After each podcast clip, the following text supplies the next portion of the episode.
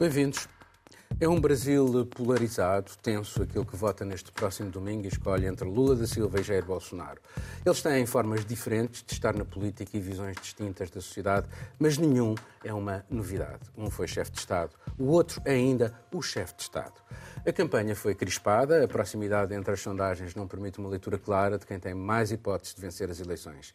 Nestes últimos dias, o foco centrou-se sobretudo no estado de Minas Gerais, considerado um Brasil em miniatura, com os seus 16 milhões de votantes e onde nenhum presidente conseguiu ser eleito sem nele obter a maioria. A equipa de Bolsonaro procurou galvanizar o voto evangélico, um terço dos eleitores, como se estivesse em causa uma guerra espiritual, uma luta contra o mal, contra Satanás, como referiu Michel Bolsonaro, mulher do atual presidente, numa sessão de culto tornada comício.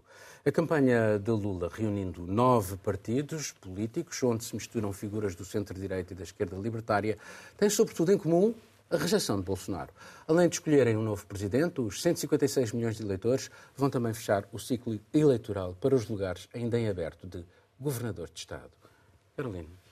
É, chegamos aos últimos momentos, não é, dessa que é a eleição mais importante da história do Brasil, como se diz, e com um cenário muito difícil. E essas últimas semanas não é, de campanha para essa segunda volta tiveram a característica de que são os dois candidatos, os dois únicos candidatos desde sempre, desde quando ainda nem eram candidatos, não é? Quando Lula não falava se concorreria ou não, quando Bolsonaro não falava também muito sobre uma perspectiva de reeleição, mas sempre foram esses dois. É, como muito bem disseste agora, Paulo, o foco nesses últimos dias foi realmente o estado de Minas Gerais, que não é considerado esse mini Brasil só pela quantidade de eleitores, não é? O segundo maior colégio eleitoral do Brasil, como a gente diz lá, mas também porque geograficamente é um estado que tem muitas variáveis. É um estado que está ali muito posicionado perto da região Nordeste e essa faixa norte do estado de Minas Gerais reflete nos votos essa proximidade com o Nordeste, que são votos que vão para o Lula. Tem um pouquinho ali da sua região oeste também muito próxima da zona centro-oeste do Brasil, que já é muito ligada ao agronegócio, que é um perfil mais de Bolsonaro. Tem a proximidade com o Rio de Janeiro. Então é um estado que tem uma mística, como a gente diz, de que realmente nunca um presidente que foi eleito também não foi eleito por Minas Gerais e foi o que aconteceu com Lula agora no primeiro turno. Ele levou a maioria dos votos em Minas Gerais. Mas uma coisa que aconteceu muito significativa foi que o governador reeleito de Minas Gerais apoiou totalmente Jair Bolsonaro agora nessas semanas para a segunda volta. Tem feito campanha ativa e é um ativo muito importante. É curioso porque na primeira volta ele não se posicionou dessa forma talvez por uma maneira de se preservar. Foi o que aconteceu com muitos candidatos. Eles acabaram entendendo que precisavam também preservar um pouco da própria imagem com relação ao presidente Bolsonaro, pelas polêmicas, não é? Pela questão de toda ali aquela é, intensidade do, das pessoas que acompanham. Mas agora o Romeu Zema, governador reeleito, abraçou essa campanha é, mas Lula também tem um apoio muito significativo, mesmo dentro da classe empresarial, levou a maioria dos votos no Estado e os dois partiram para Minas Gerais nesses últimos dias com bastante intensidade, cada um dentro da sua perspectiva. A gente também pode olhar muito para o que foi uma certa mudança de maneira a tornar mais intensiva a presença de Lula nas redes sociais, ou seja, uma campanha digital que ele fez na primeira volta, mas agora fez de maneira muito mais intensa, sendo muito levado também por um outro ator mineiro, que é o deputado André Janones, que é uma figura muito ativa no digital e opositor de Bolsonaro, evangélico, que corre para as redes sociais para desmentir tudo que a campanha de Bolsonaro fala. Janones corre, desmente e apoiou Lula, então isso também foi bem interessante. E agora cada um está tentando levar à sua maneira essa reta final, mostrando que já ganhou.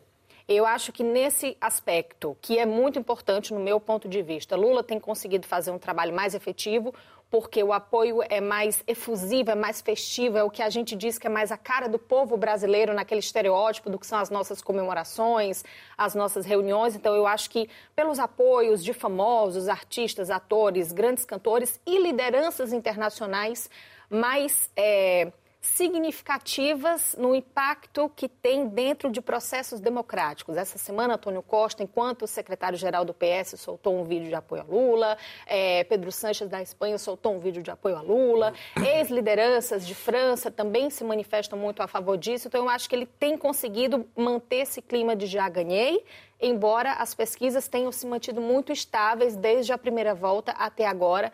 Acho que ainda muita indefinição e certamente o domingo vai ser um domingo muito tenso em que os corações dos brasileiros vão estar aí batendo com muita intensidade. Falo por mim também nesse aspecto. Catarina, uh, trabalhas para a agência Reuters. Do ponto de vista daquilo que é uh, um Brasil Bolsonaro e um Brasil Lula, uh, o que é que muda nas relações internacionais?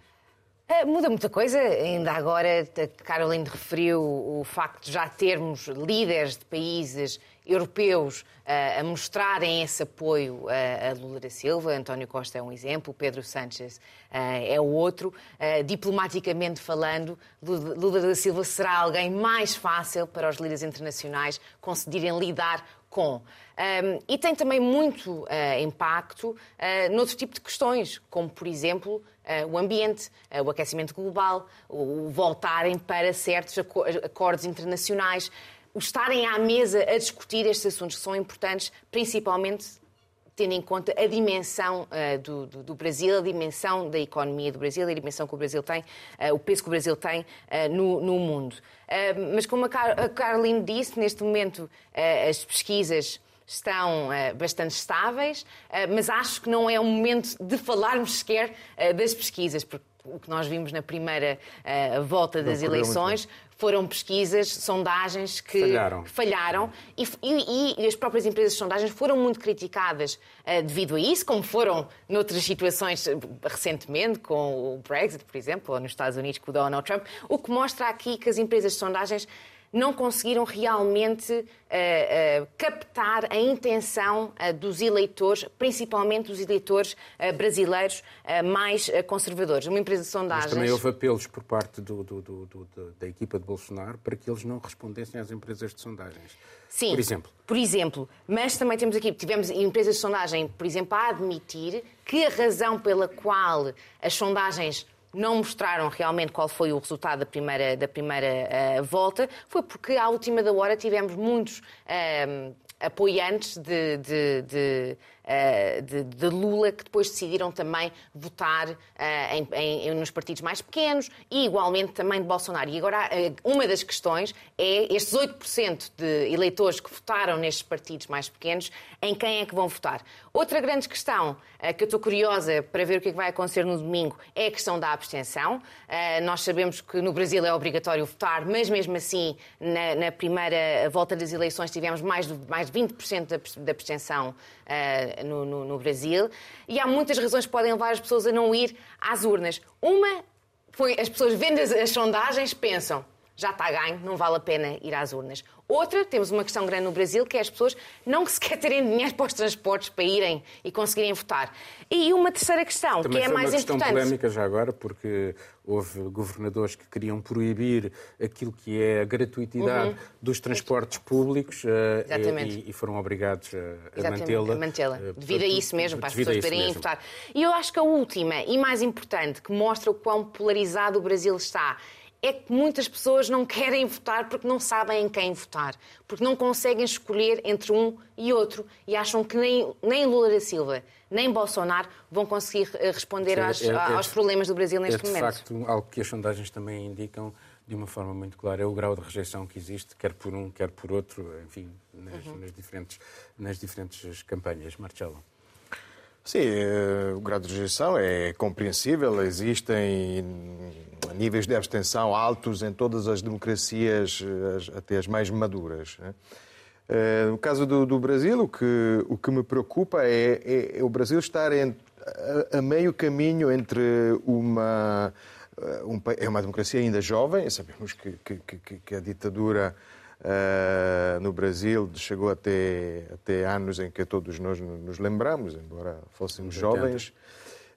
Um, e, e, por outro lado, portanto, está cada vez mais encaminhado para uma, para uma, uma democracia madura, mas já com todos os defeitos das democracias maduras e até mais, mais acentuados. Eu, uh, o, que, o que me preocupa é, por exemplo, é, é uma das características de, de, todas as democracias, é esta uh, proliferação, divulgação enorme de, de fake news, de, de eh, e há um, há, um, há um livro que foi, que foi publicado precisamente nos anos em que, em que acabava a ditadura no Brasil e que, e que, e que fala de, de, de, de, uma sociedade mediática, de uma comunicação social muito diferente da nossa, mas que foi reeditado recentemente. É, é, é um livro de um, de um, estudioso americano que já morreu, entretanto, Neil Postman.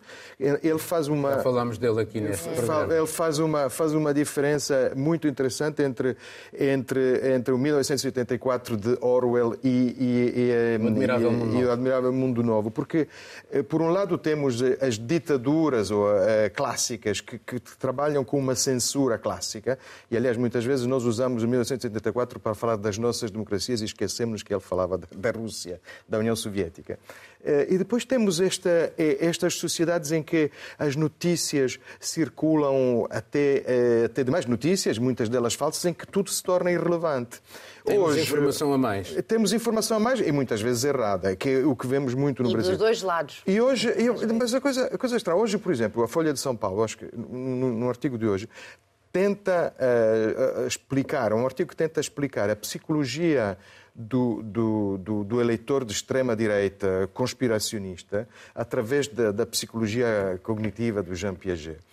Uh, mas a verdade é que atrás desta esta necessidade de perceber sempre o que é que está por trás, porque não me estão a contar tudo como deve ser, é uma coisa que no fundo é um pilar do, do, do, do pensamento, do pensamento uh, crítico que, que, é necessário para as democracias. Só que Uh, é uma, uma espécie de, de, de, de, droga que acaba por, por tornar tudo, uh, tudo falso, tudo possivelmente falso. E se quisermos ficar no âmbito das comparações, não, já não literárias, mas eh, de cinema, eh, eh, o sistema das fake news ou da, dos, dos, do conspiracionismo a que estávamos habituados até agora parece um, um filme de espionagem. Só que, e no Brasil vê-se isso muito, parece o exorcista, porque mete, mete satanismos, mete. Deixa-me deixa passar para o Miguel, só dar aqui um elemento que me parece importante. O WhatsApp é a rede mais utilizada pelos brasileiros e uh, sete informar. em dez uh, informam sobretudo através do WhatsApp. Miguel.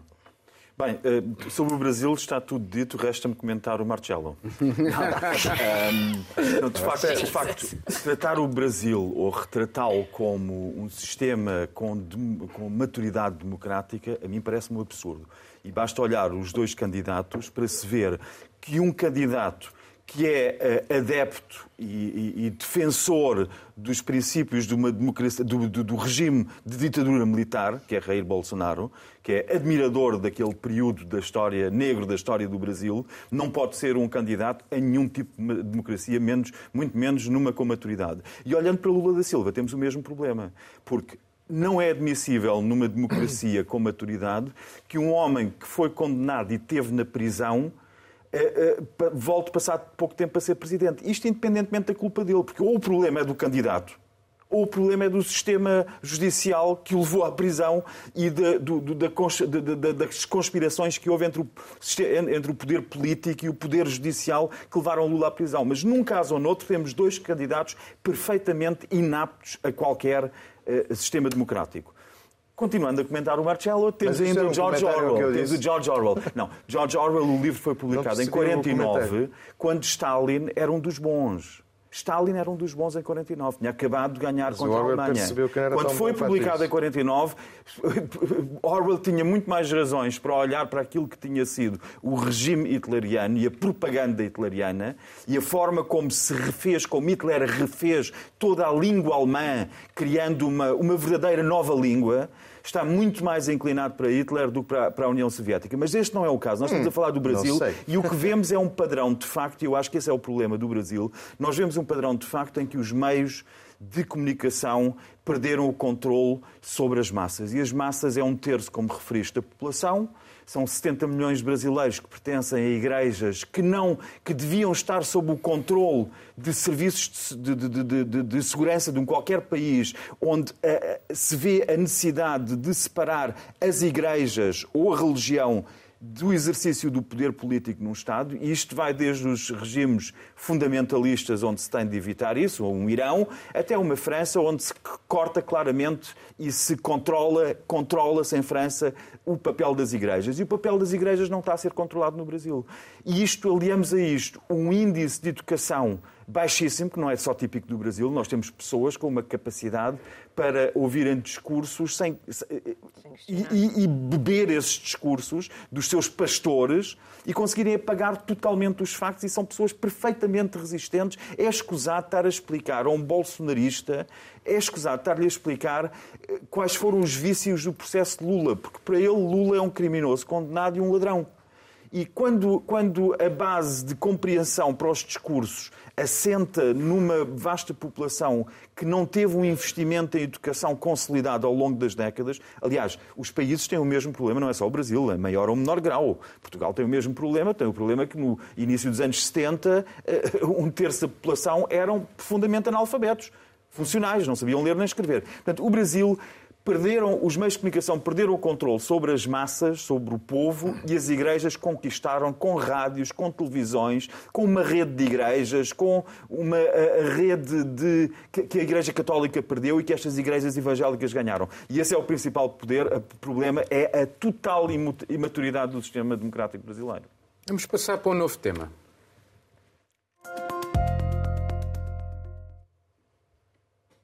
País-chave no Médio Oriente, Israel vai ter as suas quintas eleições desde 2019.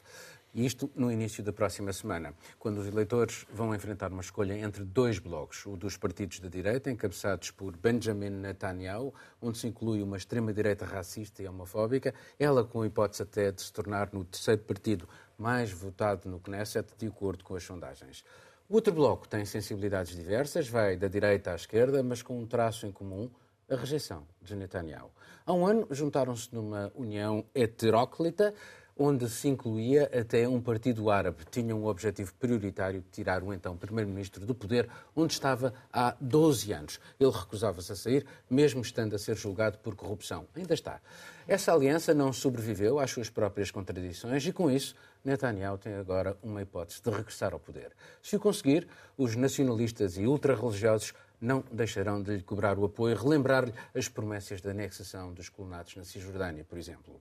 Nesse território, milhões de palestinianos continuam a viver no que alguns consideram um regime de apartheid e não podem votar em quem, de facto, lhes controla a vida, o poder em Israel. Marcelo.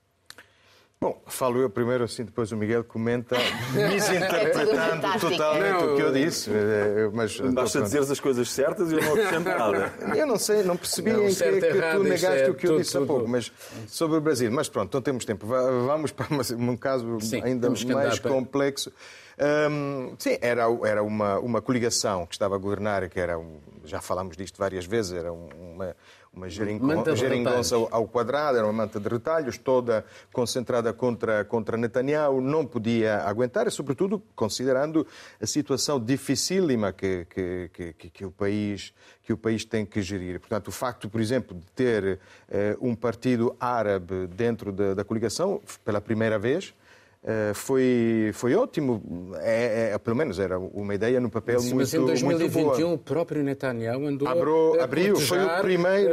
Uh, os partidos árabes, porque, vamos lá ver, são 20% da, da população foi o, israelita. E foi o Netanyahu o primeiro, de facto, a, a abrir esta, esta possibilidade. Depois foi castigado, porque a coligação uh, foi contra ele era uma ideia, era uma ideia um papel extraordinário, só que, só que depois os governos têm que uh, reiterar quase mecanicamente uma série de leis sobre os territórios ocupados que obviamente os partidos árabes não, não podem aceitar porque porque são são são, são situações de, de, de tensão enorme e por acaso esta crise vem no momento em que se reabrem as tensões na Cisjordânia, na Blues, por exemplo, fala-se em batalha mortos, na Blues, agora houve, nestes últimos houve mortos, é, é, o, o exército também seguindo acordos que existem com a autoridade palestiniana, o exército, o exército israelita entra nas cidades e isto desautoriza completamente a autoridade palestiniana. E, portanto, temos, por um lado, uma radicalização, agora fala-se, por exemplo, de uma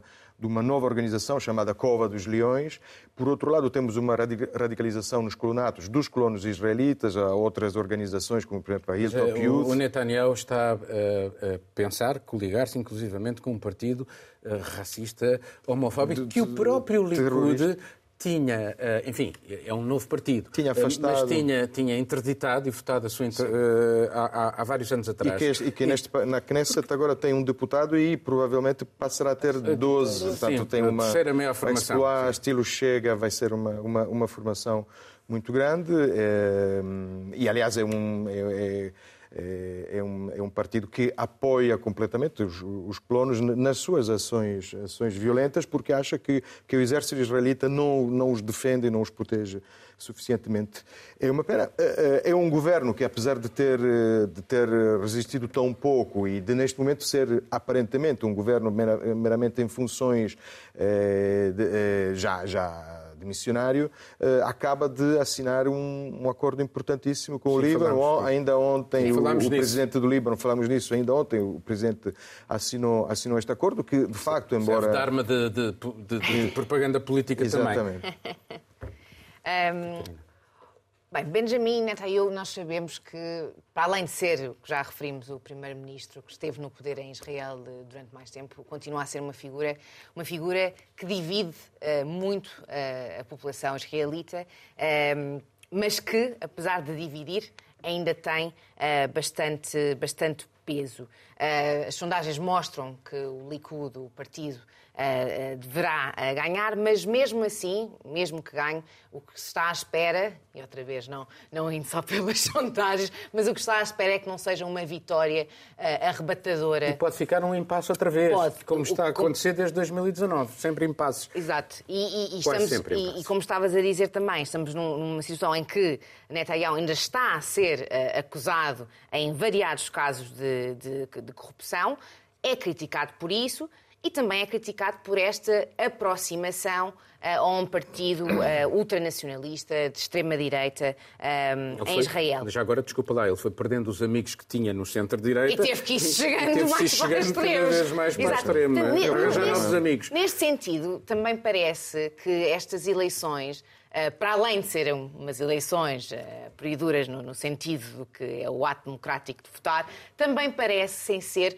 quase um referendo à própria popularidade de, de, de Netanyahu como líder, como líder uh, político. Mas o que se está a ver, eu ontem estava a ler alguns artigos sobre as campanhas. Ele, ele tem uma, um, um autocarro que lhe chama o Bibi Buzz, que ele anda por várias zonas, e o que se tem visto, se tem visto nas ruas é pouca gente são poucas pessoas que aparecem para, para mostrar uh, o, o, seu apoio.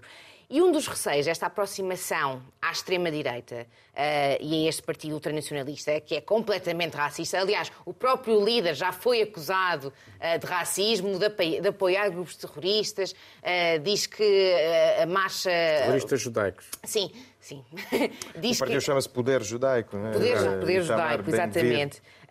E, e, mas há aqui um risco também, que é esta aproximação. E se realmente ele, ele vier a formar um governo com, com este partido como kingmaker é o, se ele pode, de alguma forma, implementar reformas também judiciais para que ele próprio não seja julgado por estes casos de corrupção e que, porventura, não seja preso. Algo que ele já negou. Só quero um pequeno apontamento uh, para a situação da Palestina.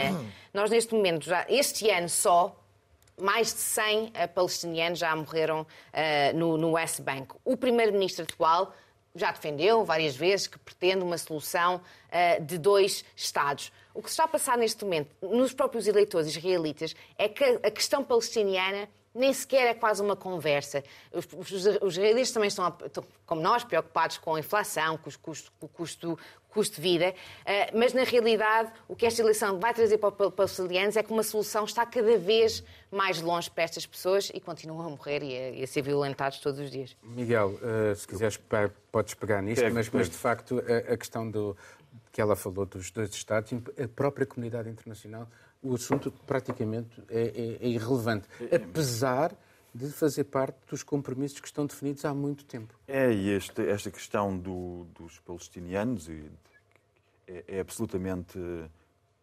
necessária de ser seguida e não está a ser seguida. É um dos dois povos da, da, da Europa, enfim, dentro de um conceito de bacia mediterrânica alargada, são sempre os dois povos sacrificados, são os palestinianos e os curdos.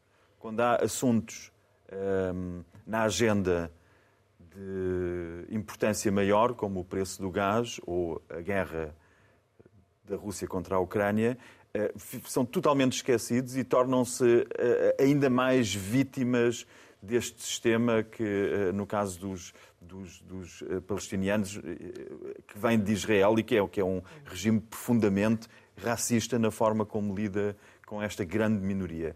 E, e, e, o que é estranho neste padrão, nós estamos aqui a falar, eu, numa transição de um tema para o outro, e não é pela, pela chalaça de termos aqui também um Rair a querer, a querer ser reeleito, temos o Rair Bolsonaro que quer ser reeleito no Brasil, temos uh, Rair Lapid que quer ser reeleito ou quer voltar a, a ser uh, o primeiro-ministro de Israel. E, e isto parece que é, que, é, que é muito pouco em comum, mas na realidade, se nós olharmos, temos muito em comum, porque nós temos o problema da religião, o mesmo problema que temos no Brasil, a ditar a agenda de um dos candidatos. Temos o problema de um dos candidatos com eh, casos do foro criminal eh, em cima, ou, ou recentes. Temos a extrema-direita a tomar uma agenda e isto faz-nos obriga-nos a refletir, porque estamos a falar de democracias que vêm listados nos índices das democracias e nos, nos, nos índices de liberdade dos países, são países que estão no topo desses rankings, próximo dos países da, da, da, União Europeia. E isso deve-nos fazer pensar o que é que se passa de facto nestes países para os problemas, em tanto, serem comuns. Estar o poder em primeiro lugar, o populismo nacionalista de direita e de extrema-direita, o conflito de populações profundamente divididas e rachadas ao meio. E o que nós não vemos é um debate mais aprofundado sobre estas questões que são as, que são as questões de fundo. Carlinhos. Outra similaridade, eu estava vendo uns índices da comissão do, do Comitê de, de, Eleições de Israel e o que mudou nesses últimos anos é que agora 200, mais de 200 mil jovens vão votar pela primeira vez. E um perfil muito breve em Israel. Quem são esses jovens? São jovens uh, judeus mais ligados à direita e extrema-direita, que também é uma coisa que a gente viu no Brasil. O Brasil teve uma campanha muito intensa pelo voto jovem, houve aquele estímulo muito grande para que os jovens fossem tirar o seu título de eleitor pela primeira vez. No Brasil, os jovens ainda votam mais em Lula, isso é uma coisa. Mas agora o que a gente vê em Israel é que esses jovens estão ligados e são mais conectados ao discurso do que é a extrema-direita no momento. Então, são jovens que, na hora de optar, podem optar, é claro, ainda uma parcela que não significa grande coisa, mas podem optar por um discurso mais radical de extrema-direita. E participando aqui na RTP, depois do, da primeira volta no Brasil, a nós tivemos num, num, debate aqui na RTP em que um dos, dos, participantes, agora já não lembro se foi o professor Andrés Malamud ou se foi um outro convidado que representava as câmaras de comércio, mas eu acho que foi o professor Andrés Malamud, que é cientista político e, e analisa muito bem as questões na América Latina, mas ele falou como um todo. A gente tem nesse momento agora, para essa geração do, dos 35 anos para mais jovem, um momento em que, antes dos 35 anos, o establishment é, eles lutavam e a esquerda era a rebeldia. A esquerda seria o momento da mudança do que era até então a direita, que era o establishment.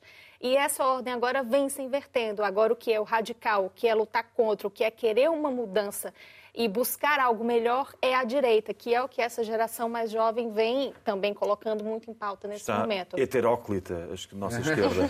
Vamos mudar uh, para outro tema que está relacionado com este.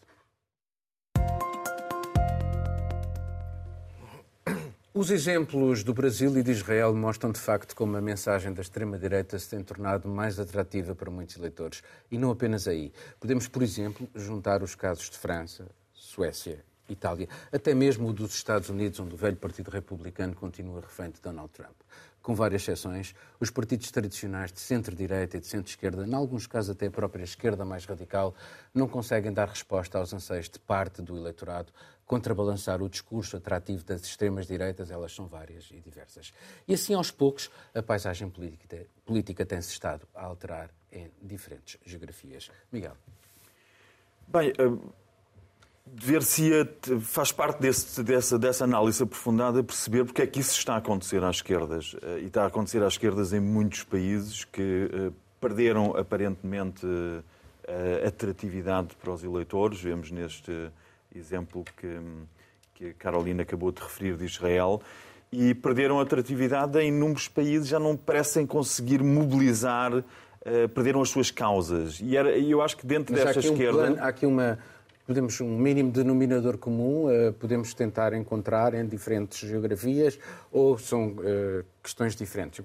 Por exemplo, é, é, a desindustrialização, os novos empregos, as redes sociais, enfim. Começa claro com, com a necessidade, de, tal como nós vemos os partidos de centro-esquerda assumirem ideias da extrema-direita em países como a Dinamarca, para não perderem o eleitorado, assumem eh, posições em relação à imigração, por exemplo, que, são, que não eram de um todo do centro-esquerda. Nós também vimos ao longo destas últimas muitas décadas, vimos o, os, países, os partidos do centro assumirem eh, como suas as preocupações da esquerda com as condições de trabalho e, sobretudo, vimos uma coisa, vimos a, a desindustrialização, como tu dizes, e o facto de se ter deslocado o problema que era um problema dos trabalhadores e dos operários vimos as indústrias serem deslocadas para países e com a externalização das indústrias, com a deslocalização de indústrias para a Ásia e, para, para, para, outros países, onde, para outras zonas do mundo,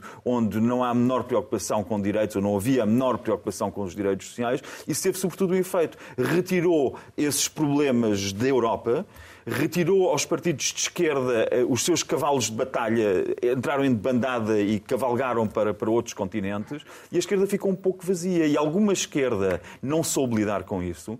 Eh, infelizmente, temos aquela esquerda que defende causas cada vez mais ínfimas e, e que se esquece de eh, prosseguir as batalhas determinantes. E as batalhas determinantes deveriam ser, por exemplo, para dar um exemplo, deveriam ser talvez mais os direitos das mulheres, que são postos em causa e que não estão em pé de igualdade em nenhum país da União Europeia em nenhum país da União Europeia, em vez da esquerda, por exemplo, apostar nessa luta, vai para minorias, que são que é metade da população, ou um pouco mais metade da população, o universo feminino, no, no, eleitorado também, que é essa uma preocupação sempre dos partidos, mas em vez disso, estas esquerdas têm, têm tido a tendência de ir para aquelas letras depois dos LGBTQI e, e a defender eh, eh, cada vez mais direitos de minorias cada vez mais pequenas, até que o eleitorado, eleitorado tradicional destes partidos, Partido Comunista, etc., até que o eleitorado se cansa e vai procurar outros partidos que defendam outros cavalos com os quais se identifica mais, e esses estão à direita. Portanto, ou seja, um eleitorado órfão, porque uh, há uma aposta nos particularismos e não num, em conceitos mais universais. Eu lembro-me de uma definição que li há muitos anos numa revista francesa, que era a Geopolitique, que dizia que a política é ter em conta os interesses da maioria, das maiorias e nunca deixar de proteger as minorias. Marcelo.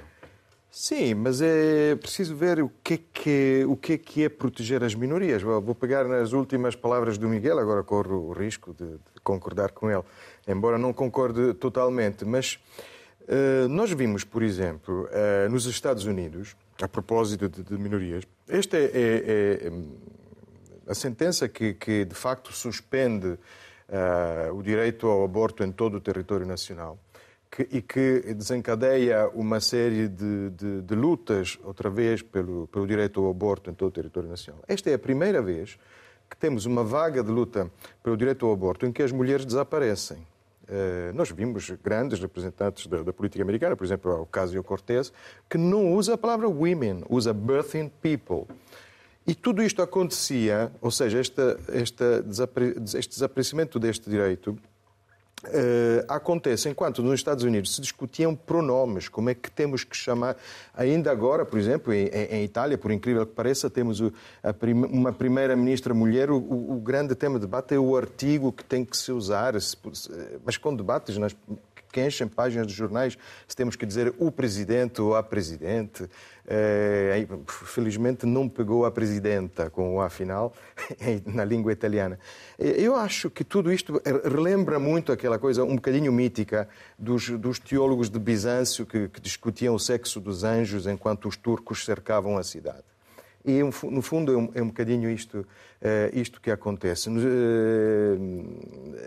É esta ideia errada de, de defesa do, do, dos direitos das minorias, porque, porque eu acho que não é o artigo ou a gramática, não é um direito. Os direitos têm que ser garantidos a todas as minorias, só para, uh, para, não, para não ficar. Porque uma coisa são os direitos reais, outra coisa é, é um debate que, que não, de facto não, não tem uma, uma, uma realidade concreta, acho eu, e, e daí depois se traduz em resultados eleitorais que eu considero, obviamente, pouco, pouco interessantes.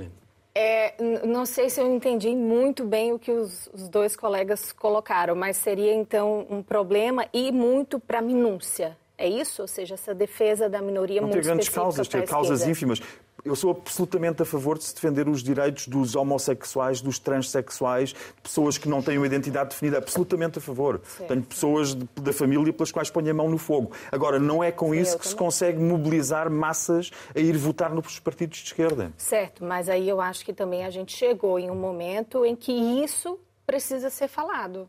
E acho que dentro do espectro não é, de grandes defesas que se podem fazer Precisas, mais mas estás a entregar esse, o teu eleitorado aos partidos de extrema-direita. Precisa de ser falado. Se falas só sobre isso, ou maioritariamente sobre isso, estás a entregar o teu eleitorado a outros... outros... Desculpa, eu não, também não concordo totalmente com o que ele disse, porque também. acho que não, não é um, uma questão de direito substancial, Uh, dizer, repara, uh, dizer, usar o pronome ou de uma forma mas ou de outra. É, é... é isso? É, não, perfe... é eu compreendo perfeitamente, mas não. eu acho que é, é, uma minúcia sobre a qual nós não conseguimos falar. É, e eu acho eu, enquanto de, mulher. Temos, uh, eu sei, Paulo, mas muito rápido. Eu, desculpa, Catarina, mas eu, enquanto mulher, nesse momento digo que não me incomodo nem um pouco em falar em pessoas que menstruam ou em pessoas que dão à luz mas eu confesso que ainda me falta entender um pouco mais o que é o conceito, o que é entrar na, na pauta do que é ser mulher, o que é ser feminista. Nesse momento eu digo que isso não me incomoda e eu acho que é preciso que haja, sim, essa inclusão.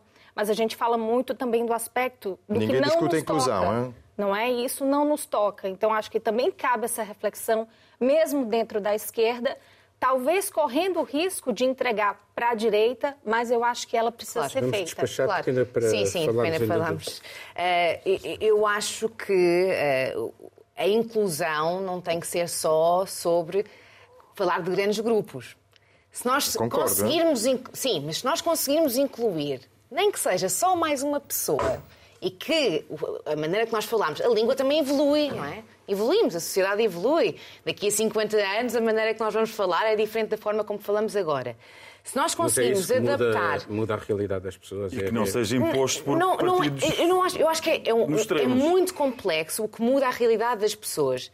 Mas se eu tenho alguém à minha frente que se sente melhor, menos discriminada, mais incluída, se eu usar uma certa palavra, acho que o problema é que fazer... há mulheres que se sentem discriminadas quando se usa birth in pronto, people. Eu acho, claro. pronto, eu acho que é Ou seja, as é fraturas, é isso que estamos a discutir. Acho que é as fraturas são estas. E isso traduz-se é... nos resultados eleitorais. Eu acho que há coisas muito mais maiores que se traduzem nos resultados eleitorais, principalmente quando estamos a falar da esquerda.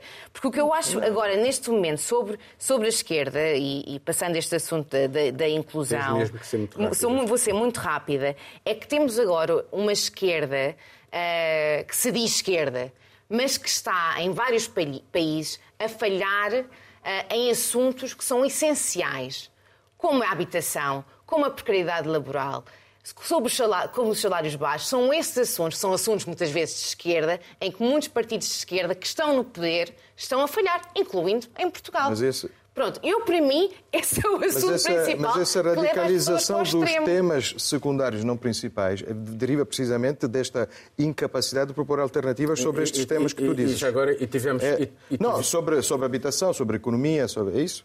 E, portanto, temos uma radicalização eu do, dos é de ver um partido de esquerda que consiga fazer as duas coisas e há quem consiga. E, depois e acho que tivemos isso era aqui recentemente, esta semana, um, um, um, partido de esquerda a votar uma moção de censura, a, a, a extrema-direita a votar a moção de censura da, da esquerda no Parlamento francês, a Emmanuel Macron, e, e curiosamente ficaram. Hum. Falaram muito quando Macron Sim. se encontrou com a, com Giorgia Meloni. Nós, só para terminar, nós jornalistas não temos a validade nenhuma de, de ter respostas para estes e outros assuntos. Nós, nosso cabe-nos, sobretudo, a promover eh, o debate em torno destes assuntos. Vamos passar para um último tema muito rapidamente. Rishi Sunak é o mais novo chefe do governo britânico da era moderna, é o primeiro de origem e religião hindu, o primeiro a ser alegadamente mais rico do que o rei. Sunak precisa de pacificar o partido, dividido em correntes ideológicas e clãs, tem de tirar o país da crise política e financeira em que se encontra, restaurar a credibilidade fiscal do Reino Unido. Necessita de efetuar poupanças urgentes no orçamento de Estado, cerca de 40 mil milhões de euros. Isto numa altura em que o país atravessa uma crise económica e social, com uma inflação acima dos 10% e greve greves a multiplicarem-se em variedíssimos setores em nome de aumentos salariais. Para já, Sunak adiou o anúncio dos seus planos económicos para meados de novembro, embora medidas de austeridade estejam já previstas. A questão da Irlanda do Norte, o braço de ferro com os independentistas escoceses e a conflitualidade com a União Europeia são assuntos que ainda não estão resolvidos, muito pelo contrário. Isto sem contar com a legitimidade cada vez mais contestada dos conservadores, que mudaram de primeiro-ministro duas vezes nestas últimas semanas e sem que a opinião dos britânicos fosse ouvida. Uma única certeza neste momento, Rishi Sunak vai ter dias muito difíceis pela frente. Muito Já difíceis, agora... muito difíceis mesmo. Vais ter que ser mesmo muito rápida Vou ser muito também. rápida. Uh, Sunak, Sun... rápido, rápido, rápido. Sunak diz que quer unir o partido e quer unir o país. Uh, unir o partido parece uma tarefa muito mais fácil do que unir o país. Já começou, trouxe vários ministros e ministras, mas vai, vai, vai tentando, está a tentar trazer ministros que não, e ministras sim, que não apoiavam para dentro do governo. Isso faz a ministra sentido. do Interior é um bocadinho polémica porque sim. ela demitiu-se demitiu e, agora, e agora por, foi... por, uma falha grave Exato. e agora volta. Exato. Agora, unir o país acho que é uma tarefa muito mais complicada para a Sunaca e a situação económica pode vir a agravar-se ainda mais. O Banco de Inglaterra diz que a inflação vai continuar nos dois dígitos e isto vai levar a mais frustrações dentro da população britânica, principalmente porque lhe não lhes deram a oportunidade de votar e eles vão querer votar e também olhar muito rapidamente para o que se passa, porque isto não é só a Inglaterra, não é? Para o que se passa na Escócia, para o que se passa no país de Gales e para o que se passa na Irlanda do Norte também. E na Irlanda do Norte, sobretudo, a notícia de hoje é que provavelmente vai a eleições em dezembro uhum. e, ao contrário do que acontece normalmente, em que o, o, o governo cessante fica com, com, com, com digamos, com, com, com, com, a governação do, da região, vai, a pasta vai ficar em Londres, porque, porque uh, uh, digamos, a clivagem é muito grande entre unionistas e, e Sinn Féin. E, portanto, é mais uma, mais uma pasta muito quente para, para Rishi Sunak. Eu acho que sim, é, o que a Catarina disse é verdade. É, tem estas missões impossíveis de, de, e depois, sobretudo, é, conseguir chegar até o final do mandato e recuperar estes 30 pontos de desvantagem que, que o seu partido tem face, face ao, aos trabalhistas e que será realmente uma uma missão provavelmente impossível, mas... Eh, mas, mas ele acha que é o James Bond. Miguel. Não, e para além disso tem, para além disso tem atrás dele tem tem uh, várias facas prestes a, a, a apunhalar-no. Uh, a começar por Boris Johnson, que não se afastou, nem se prevê que se afaste para continuar a sua carreira de orador nos palcos internacionais. Portanto, Boris Johnson quererá voltar. Ele admitiu dois já anos, que pode Dentro de dois anos são eleições, ou seja, Boris Johnson conscientemente preferiu não entrar nesta fase, o que não é um agouro de um futuro muito duradouro para Sunak. É, a única coisa que eu acho é que ele tentou começar de uma maneira a mudar um pouco não é, do que foi essa passagem meteórica aí de Liz Truss. Então, enquanto a Liz, no discurso de demissão, apenas apontou uma difícil conjuntura para ser primeira-ministra, nesse momento ele chegou e disse que houve erros que foram cometidos. Então, acho que isso é, os, é Os mercados financeiros acalmaram um bocadinho. Exatamente. Sim. Então, acho que isso foi significativo nesse momento para marcar que, bom, estamos aqui dando continuidade a, a, essa, a esse governo do Partido Conservador, mas erros foram cometidos e eu estou aqui para corrigi-los e fazer com que as coisas andem a partir de agora. Ele é apontado como sendo um jovem aristocrata com muito entendimento de marketing, de dados, e isso pode contar muito positivamente nesse momento em que resgatar a confiança e a credibilidade nesse mercado me parece que é o objetivo mais imediato. Eu não sei se ele vai ligar tanto... Mas com, com, com medidas de austeridade previstas uh, e o facto de ele ser milionário, Sim. se calhar não vai jogar muito bem em, em, em, algum eleitorado, enfim. Quando chegar a hora, talvez, de fazer os famosos cortes aos impostos dos mais ricos, aí eu acho que pode ser que a coisa isso aperte um pouco mais se chegar... isso não vai fazer. O problema é que os cortes vão ser para os ministérios, para os funcionários Exatamente. públicos, que é aí que ele diz que uh, provavelmente vai, uh, a coisa vai acontecer. Apertar um pouco mais. Mas é isso, acho que ele chegou com muita vontade, não é isso? Está desde quando disputava com, com Liz Truss. Eu também acho que a indicação é mais do que natural, era quem estava em, em segundo lugar, digamos assim. Então aparece agora com a sua oportunidade. E vamos ver se chega ao final do mandato. Acho que essa é a grande incógnita e, do momento. E mostra outra vez que o Partido no, Conservador no é uma bolha elitista uh, e que assim mesmo assim, infelizmente. Mesmo assim, o primeiro primeiro-ministro indiano e mais uma vez... Prova que o dinheiro tudo compra. Até Exatamente, um mas, mas, é, mas é um exemplo de tema que a esquerda ali faz sempre o jogo das três cartas. Onde é que está escondido o acho?